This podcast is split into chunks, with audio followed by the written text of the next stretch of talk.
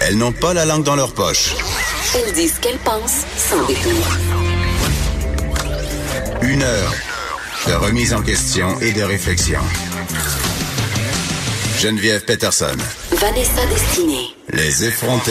Bonjour tout le monde, j'espère que vous allez bien. On commence l'émission en souhaitant bonne fête à notre recherchiste Marie-Pierre Caillé. C'est son anniversaire aujourd'hui. Oui. Sans elle, nous ne serons rien. Nous ne sommes rien. On serait. Au futur. Oui, aussi. Au On conditionnel. Parce que je trouve que ça fait plus dramatique. À tous les temps. À tous oui, les temps, euh, dramatique comme oui, dramatique comme la robe hier au euh, Oh non. de Céline Dion au Met Gala. Écoute. On n'a pas beaucoup de temps parce qu'on va avoir un, un- un invité qui est bientôt en ligne pour nous parler des examens du ministère au secondaire euh, de français euh, qui cause une polémique. Mais Vanessa, rapidement, là, parle-nous de Céline, de Oh sa mon Dieu. robe. Céline vraiment est une des, des mieux habillées de la soirée. Je sais pas comment décrire l'objet. Elle avait un chapeau avec euh, des espèces de, de rayons, je dirais comme ça. une Ça- coiffe, une Oui, espèce c'est de une coiffe. coiffe. Pensez au personnage de Kate Blanchett dans Thor Ragnarok pour ceux qui sont amateurs là, de films de super-héros et je sais que vous êtes nombreux.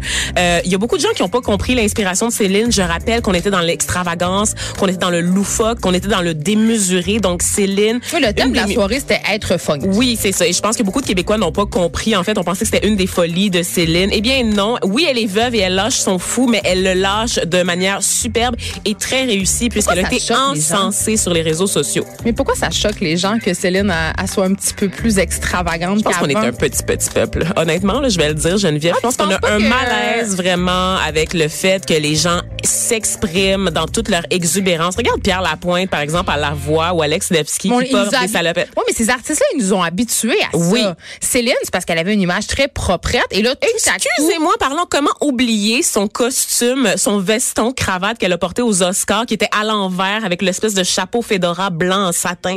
Céline a toujours eu, elle a toujours eu des looks raison. un peu, un peu à côté de la traque, honnêtement. Mais quand le fait qu'elle ait un homme à côté d'elle, et là j'ai vu beaucoup de gens dans les commentaires dire, dire, oh mon Dieu, René doit être en train de se retourner dans sa tombe, oh mon Ah, Dieu. quel paternalisme. Oui, il y a vraiment l'espèce d'effet que quand il y avait un homme à côté d'elle, c'était correct. la contrôler. Oui, c'était correct. C'est bon, elle était dans les excès, mais ça va. Là. Si René y a approuvé, c'est correct. Mais là, c'est comme si elle vivait. Elle, elle est- un peu plus funky, on le sait maintenant.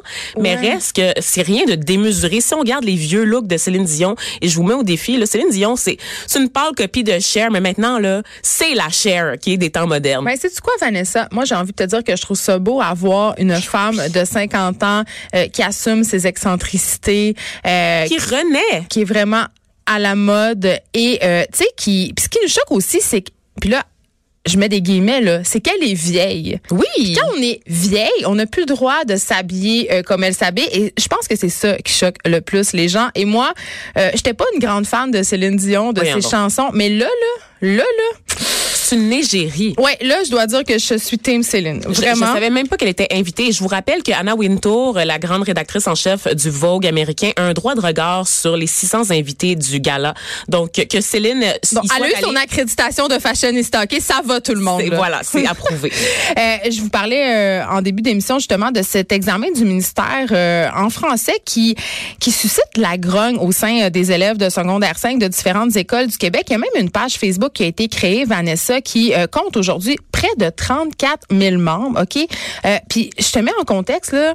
Euh, C'était une question évidemment pour l'épreuve uniforme de français. Tu t'en rappelles? On Oui, a passé bien sûr. ça. C'est une dissertation. que tous les élèves ont, c'est la même question Donc qui c'est est un texte posée. d'opinion entre guillemets. D'argumentation. Exactement. Et la question était et est toujours, peut-on s'adapter au changement climatique?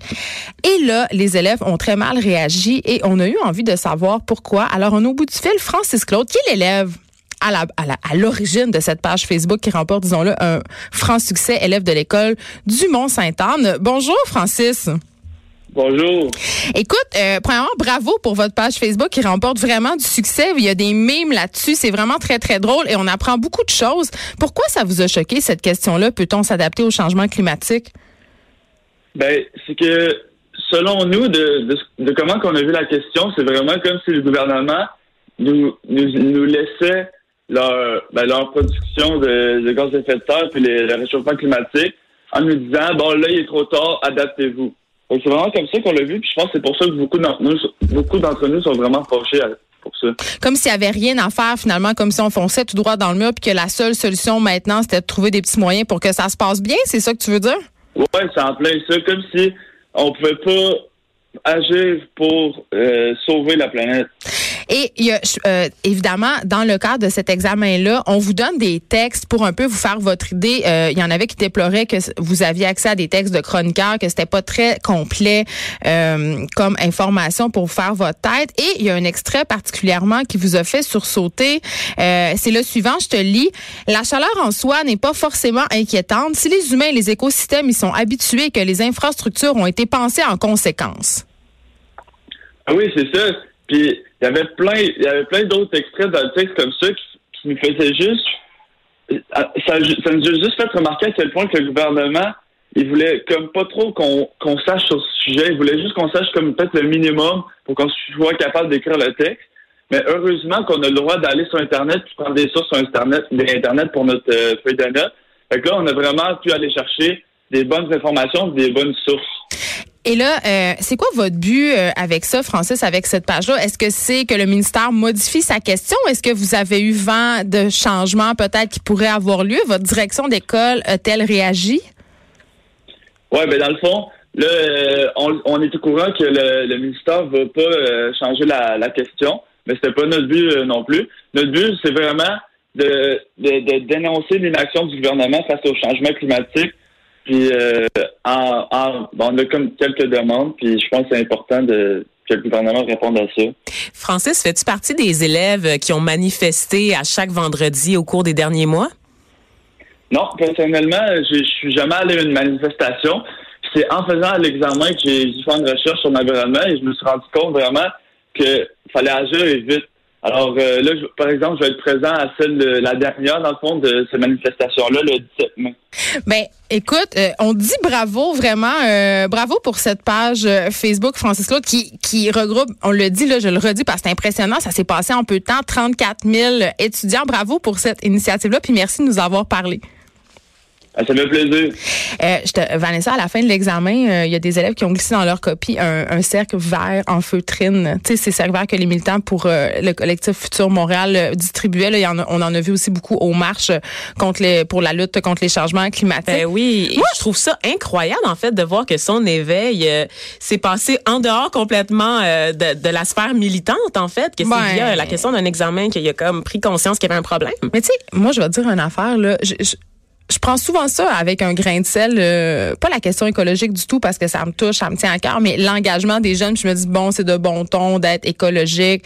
Euh, tu sais, ben tu sais, on était tous idéalistes là. Moi, quand, quand j'étais ben petite, à Chicoutimi, j'ai fait des graffitis sur le McDo là. Tu sais, j'avais j'ai eu ma passe altermondialiste. J'étais allée au sommet des Amériques, mais euh, on est devant devant une véritable urgence. Tu sais, il y a vraiment. Puis je regarde juste mes enfants. Tu sais pour eux, c'est vraiment, je pense, c'est leur première préoccupation. Vraiment, ils sont très inquiets et avec raison. Mais je pense qu'il y a quelque chose qui a changé euh, entre ton adolescence et la mienne, parce que je te rappelle que moi, j'ai été portée par le conflit étudiant de 2012, bien sûr. qui était euh, la première vague en fait de mobilisation sociale qu'on avait vue au Québec depuis de très longues années qui rejoignait autant de monde au sein de la population et la jeunesse qui a été mobilisée sur plusieurs mois. Donc je sais que sur le coup bon, il y avait beaucoup de gens qui étaient contre le mouvement mais looking back, c'est un mouvement qui clairement va se retrouver dans les livres d'école en termes de durée, en termes de nombre, d'impact, de mobilisation. Jean Charest, il a quand même perdu son siège à Sherbrooke. Mais tu vois, tu vois comment comment les médias sociaux ont favorisé justement ces mouvements-là. On, on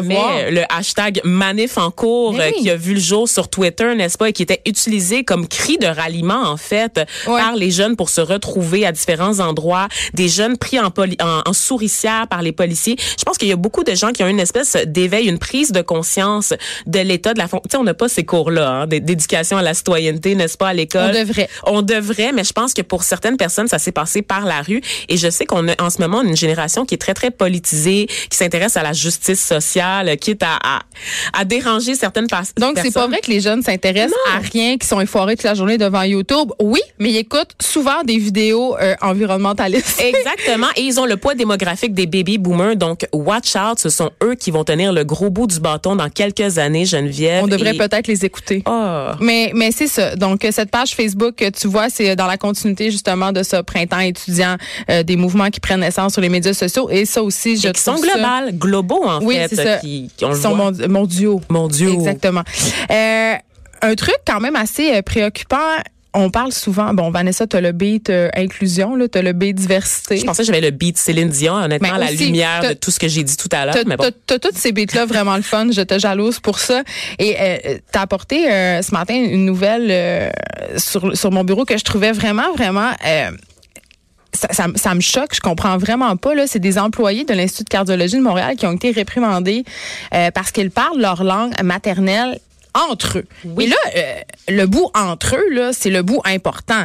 Ce ne sont pas des employés qui s'adressent, euh, par exemple, en anglais, en espagnol ou en mandarin aux patients systématiquement parce qu'ils ne parlent pas le français. C'est pas ça du tout. Absolument C'est des pas. employés qui parlent entre eux dans leur langue ou encore une fois euh, qui parlent aux patients euh, dans leur langue maternelle s'ils la parlent. C'est-à-dire que si moi j'ai un patient qui parle espagnol puis je parle espagnol, ben c'est clair que quand on est dans une situation de détresse ou de maladie, se faire parler dans sa langue, se faire expliquer les choses euh, pour qu'on puisse les comprendre pleinement, c'est un avantage. Et oui, ça se passe pas à n'importe quel hôpital, ça se passe à l'Institut de Ben oui. cardiologie de Montréal, donc on comprend que On la clientèle, dire, euh, tu sais, ça, ça se peut que ça soit un peu Ben, plus c'est âgé. cosmopolite aussi, C'est Montréal, très- ben oui, sais. c'est- c'est cosmopolite et ça se peut qu'en en raison de la nature des soins aussi qui sont offerts, que la clientèle soit un petit peu plus âgée pour toutes sortes de raisons, n'est-ce C'est complexe. Tu sais, moi, j'étais allée au Children un moment avec ma fille, euh, puis on me parlait juste anglais, puis c'était correct, je comprends bien l'anglais, mais à un certain point de la discussion, quand il était question de soins de ses poumons, puis il y avait des subtilités, là, j'avais comme, j'avais peur de rater quelque chose d'important. C'est ça. Et je vous rappelle qu'au Québec, en fait, on est obligé de donner des soins en anglais et en français, donc dans les deux langues officielles du Canada, n'est-ce pas? Hey, je suis pas sûre qu'à l'hôpital de Carleton, en Gaspésie, on donne des soins en anglais. là. Non, mais il faut encore faut-il qu'il y ait des patients anglophones. Je pense que les patients anglophones se retrouvent aussi entre eux, et c'est pour ça qu'on on, on sait qu'au Québec, il y a beaucoup d'hôpitaux qui desservent la communauté anglophone, n'est-ce pas, pour qu'il y ait pas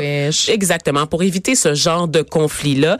Euh, par contre, dans, dans le cas de ces employés-là, donc ils ont été réprimandés parce qu'ils parlaient euh, en, en, en espagnol ou en arabe entre eux durant leur pause de travail. Ça, là, et ça, c'est l'autre élément important. Parce que c'était mon bémol. Je me on peut disais, se bon, avoir un break, Oui, littéralement. je me disais, bon, OK, là, je vais me faire l'avocat du diable. Je me disais, si, mettons, euh, je suis une patiente francophone puis que je comprends pas, mettons, deux employés qui se parlent en arabe ou en Dans ma mandarin, chambre, whatever, dans ma chambre, je peux avoir un petit malade faire coudon et parle-tu de moi? Oui. Tu sais, un peu quand tu vas te faire faire les ongles, comme quand tu vas te faire faire les ongles puis les faire toi en chinois.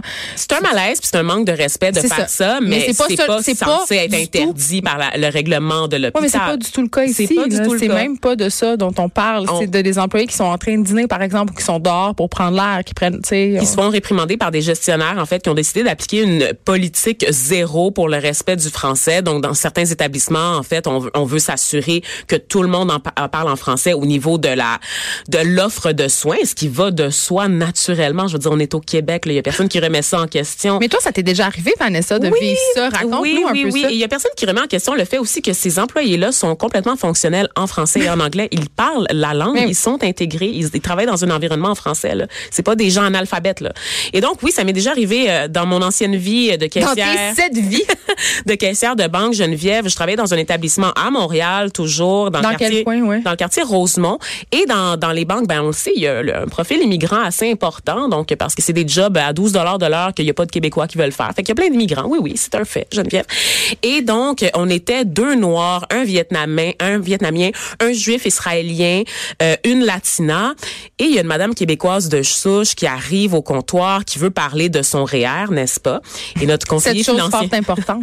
notre conseiller financier euh, qui est juif, qui est israélien, mais qui parle un français standardisé. Ben, international. de Il parle mieux français que moi, honnêtement, Fort probablement. Il est impeccable, son Oui. français meilleur que le mien. Commence à lui expliquer, lui répondre à ses questions, puis a dit non non, est où la petite madame québécoise là qui parle comme moi? Je Oh. comprends pas vous quand vous parlez, toutes vous autres là, je comprends pas quand vous, Vous parlez. autres, les races? Nous autres les races, parce qu'il y avait juste des races Oh derrière le comptoir. Ouais, derrière le comptoir à ce moment-là. Je vous rappelle que c'est pas comme dans la banque où je travaillais, il y a pas de comptoir vitré ni rien. Là. On est vraiment tous exposés. Là. Donc, euh, elle comprend pas quand, quand nous autres on parle, Geneviève. Et où la petite madame québécoise qui est là d'habitude? Mais Nous, ça. on n'est pas québécois. Il y, a, il y a vraiment quelque chose autour autour de la langue au Québec, de la, de la langue française. On a une espèce de, on est très, euh, On est trop on est névrosé. On est vraiment névrosé. On se sent menacé tellement là. Euh, un juif qui parle impeccablement un français. On salue Lévi, salut Lévi. Oui, mais même si on, si on revient au cas de l'Institut de cardiologie de, de Montréal, tu sais, j'ai envie de dire, ça enlève rien. C'est une mentalité de, de coloniser. Moi, c'est Vraiment? ça- C'est ça, que je trouve. Puis je trouve que Si t'es confiant dans ta langue, si t'as confiance en ta culture, tu, tu shames pas comme ça. Tu vas pas, Ben, là. si on était fiers de notre Oui. langue française, puis on arrêtait d'être complexé, puis qu'on arrêtait de se sentir menacé, parce que cette langue-là, évidemment, au contact euh, des d'au- d'autres représentants de la, de la francophonie, ben elle se module, elle se métisse. Il y a des mots qui arrivent dans notre langue qui, qui sont qui, qui s'adaptent. Moi, je trouve ça beau. Tu sais, la langue française, ça devrait pas être une langue immuable, une langue figée. Ça devrait être une langue en, En perpétuelle mouvance. Et ça devrait, elle devrait refléter la société dans laquelle on vit, le Québec. Et le Québec, ce n'est pas juste Gisèle de Loretteville, euh, 43 ans. Tu sais, je veux dire, elle, elle existe, Gisèle, mais toi aussi, t'existes, Ben moi oui. aussi. Puis, Et je viens d'un pays francophone. Je mais tiens à le rappeler. Puis, tu sais, tu vois, moi, moi, je suis très fière de, de parler français, puis je vais aller plus loin que ça. Je suis très fière de parler québécois, parce que le québécois, c'est une langue en soi. Ça n'est pas. J'étais allée au festival américain en France, euh, puis on avait demandé euh, à un auteur québécois si ça le dérangeait que les Français puissent pas comprendre euh, son livre, puis il avait dit, mais moi, je m'en fous. Moi, je l'ai pas écrit pour les Français. Mon livre, je l'ai écrit pour les Québécois. Mon livre, il est en québécois. Il n'est pas en français. Et je trouvais que ça résumait absolument tout de cette espèce de débat-là dans lequel on patauge depuis des années. Soyons fiers de notre langue, elle va arrêter d'être menacée, puis elle va continuer à exister. Décomplexé. Une langue décomplexée, s'il vous plaît. Ben, euh, je suis un peu tannée de cette expression-là, mais malheureusement, je dois... Ah oui? Ben, euh, oui, un français décomplexé. Je trouve que c'est comme un, on sortira pas d'un livre indemne, mais, mais en même temps, c'est vrai, t'as raison. Non, mais c'est une, formulation euh, un peu galvaudée, mais, mais c'est vrai, t'as raison, puis je suis la première militante de ce français décomplexé-là, puis je le pratique. Puis souvent, je- bon, ça arrive parfois que je reçois des commentaires euh, par rapport anglais? à notre, à notre animation euh, de cette émission pour dire que notre français n'est pas être assez soutenu ou qu'on utilise euh, Ils nous lisent pas souvent, des, des mots en anglais.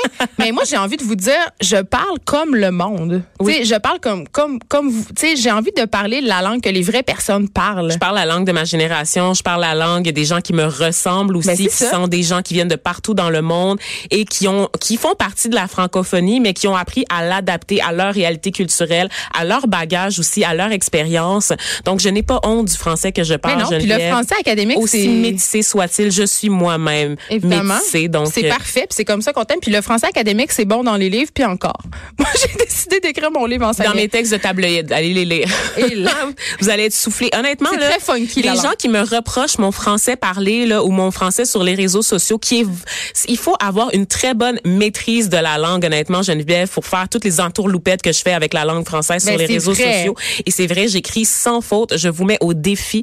Une dictée, vous et moi. Honnêtement, je suis sûre que je vous torche. C'est une championne. Voilà, Je c'est suis dit. super bonne en français. Je l'ai dit. Hey, j'ai une question pour toi, une question raciste. Ah Vanessa. non, mais voyons là, on vient de Je- dire que j'étais comme tout le monde puis que j'avais ma place ici là. Ben, t'as ta place ici pour répondre aux questions sur les Ah, personnes d'accord, noires. ok. Non, mais je veux savoir, moi, je veux savoir si tu te mets de la crème solaire, premièrement. Puis, si tu, puis je sais que tu peux pas aller des coups de soleil, on a déjà déterminé Oui, tout ça. C'est pour ça que je fais la joke de la question raciste. Mais est-ce que tu es du genre, un peu comme moi, être freak du soleil puis d'avoir peur du cancer de la Je peau? te dirais que j'en mets pas, je néglige euh, les parties du corps sur le visage, je le fais tous les jours maintenant, Geneviève, parce que tu le sais, je- je- j'en parle souvent, j'ai beaucoup de problèmes de peau. euh, Je fais de l'hyperpigmentation, qui est le fait d'avoir euh, des plaques de couleurs euh, C'est ça, le différentes. soleil, ça aide pas, là. souvent plus foncé en fait par exemple quand j'ai un bouton ça va laisser une cicatrice plus foncée que ma peau euh, qui est assez pâle euh, en général pour une noire donc je mets de la crème solaire tous les jours et depuis la, la- la peau de mon visage je m'en remercie Geneviève là c'est bon pour nous je pense je, jusqu'à preuve du contraire Attends, ben là, c'est là où je m'en vais. C'est peut-être pas si bon que tu le penses, Vanessa. Colin. moi aussi, euh, moi, je suis, sans mauvais jeu de mots, je suis très blanche, là. Je suis Oui. translucide, j'ai le teint d'un vampire. il y a pas de mauvais jeu de mots dans tous les sens du terme elle est blanche Oui, puis tu sais le, le soleil n'est pas mon ami là, c'est-à-dire que quand je vais au soleil l'été, il faut que je me mette de la 35 parce que sinon je brûle. Moi je bronze pas, tu sais, je suis blanche ou je suis brûlée. Il y a pas vraiment d'entre deux là, il y aura pas de bronzage pour moi. Puis c'est sûr que tu sais euh, j'ai un teint de rousse, fait que tu sais j'ai été élevée un peu dans, dans la culture euh, de la crème solaire, Euh, on me trempait dedans quasiment avec un pinceau là, tu sais. Puis on fait euh, aussi tu sais mes enfants, tu sais j'ai un peu cette -là, J'avoue que les médecins, tout ça, nous disent que c'est important de protéger nos enfants du soleil. Mais tu sais quoi, mon frère a eu un cancer de la peau. Oh. Et euh, ben, il rit, tout va bien, là, mais par contre, il s'était pointé chez son dermatologue en disant, bon, ben là, à partir de maintenant, qu'est-ce qu'on fait, sais? Euh, puis le dermatologue lui dit, ben écoute, euh, la crème solaire, c'est pas si bon que ça. C'est-à-dire, Ben on, on peut en mettre, mais il faut pas en abuser. Puis le, le meilleur moyen de se prémunir contre le soleil, c'est de s'en protéger, c'est-à-dire en ne s'exposant pas, en Eh évitant. Puis, puis elle a raison parce que en fait, euh, il y a une étude qui vient de sortir.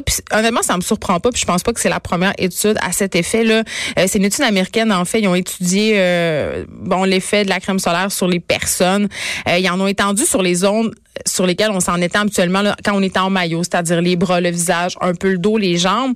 Et dès le lendemain, parce qu'ils ont fait ces tests-là sur sept jours, on pouvait retrouver dans les échantillons de sang des participants, euh, puis c'était de la lotion, euh, tu sais, en spray, en crème, tu sais, ils ont vraiment pris toutes les formes de, De bonne lotion. qualité euh, aussi, là, parce que la, la- Coppertone, là, vous slackez, touchez pas à ça. ben, c'est pas vraiment, c'est pas vraiment moins bon la Coppertone que la, La L'Oréal à Tropic? 30, la- à 30 pièces. Pour vrai, vrai? euh, non, il y a, euh, c'est- c'est juste que les formulations d'hydratation pour la peau sont meilleures dans les crèmes solaires de qualité. ça va pas mais te donner de boutons, mais il y a mettons. les mêmes agents, euh, avobenzone, oxybenzone, octocrylène, euh, tu sais, qui sont des agents, ce sont ces agents-là qui nous protègent contre les coups de soleil, mais qui se retrouvent aussi dans notre sang un jour plus tard. Euh, c'est-à-dire dans l'urine, dans euh, les- le lait des mères allaitantes. Euh, donc, c'est assez préoccupant. Moi, ça me préoccupe. Évidemment, euh, les, les scientifiques qui ont, qui ont mené cette étude-là sont sortis rapidement pour dire ce n'est pas euh, une étude qui vous dit d'arrêter de mettre de la crème solaire. Ce n'est pas une étude non plus qui vous dit que ces produits-là sont cancérigènes et sont dangereux. On vous dit seulement que ces produits-là pénètrent à l'intérieur de votre peau. Euh, puis vous savez, euh, il y a des crèmes solaires. euh, vous savez, les, quand vous voyez des gens qui sont tout blancs à la plage ou sur le bord de la piscine, c'est, c'est qu'ils utilisent des crèmes solaires qui ne pénètrent pas à l'intérieur, qui sont seulement des protecteurs. C'est ça. Donc ça, ça serait meilleur. Ah ouais. Ben hein? oui, parce que les ingrédients euh, pénètrent moins parce que justement, ça reste en surface, c'est fait pour ça. Il y a beaucoup de crèmes solaires pour enfants euh, qui sont conçues pour ça, tu sais. Puis les crèmes solaires qui sont évidemment waterproof, c'est Oui, encore pire, tu sais, tout ça. Donc, euh, pour vrai, la meilleure façon de... Tu sais, moi, je suis tellement pas en train de vous dire qu'il faut pas que vous mettiez de la crème solaire. C'est important de s'en mettre de la crème solaire, mais il faut pas abuser. Puis c'est vrai que la meilleure façon de se protéger contre le soleil, c'est d'éviter de trop s'exposer. Puis il y a des chandails maintenant, il y a des tissus UV. Oui, c'est ça. Moi, j'étais pas au courant de tout Ben, il y ça. en a pour les adultes, il y en a pour les Ben, enfants. On pense notamment aux tenues de surfeurs, là, les, espèces de chandails à manches longues en néoprène, mais qui sont rendus très, très minces. Donc, euh, on peut mettre ça si on veut, euh, si on a peur, si on n'a pas envie d'avoir d'autres produits chimiques dans le sang. Mais tu sais, euh, Vanessa, évidemment, on le dit tout le temps ici, là, on- tout est Oui, ben rendu là, on ne gagne pas. C'est juste pas. euh, une coche de plus euh, dans... euh, Et je, je dans notre de ne jamais oublier, là, il, il fait chaud, c'est le printemps, c'est l'été qui s'en vient, mais n'oubliez pas de mettre de la crème solaire ou l'écran solaire, peu importe, l'hiver, s'il vous ouais, plaît. puis mettez des lunettes de soleil aussi, on oublie souvent ça. Oui, c'est très traite, en fait. C'est là qu'on fait le plus de dommages à sa peau parce que Oui, parce que la neige- réflexion des rayons euh, UV. On s'arrête un instant.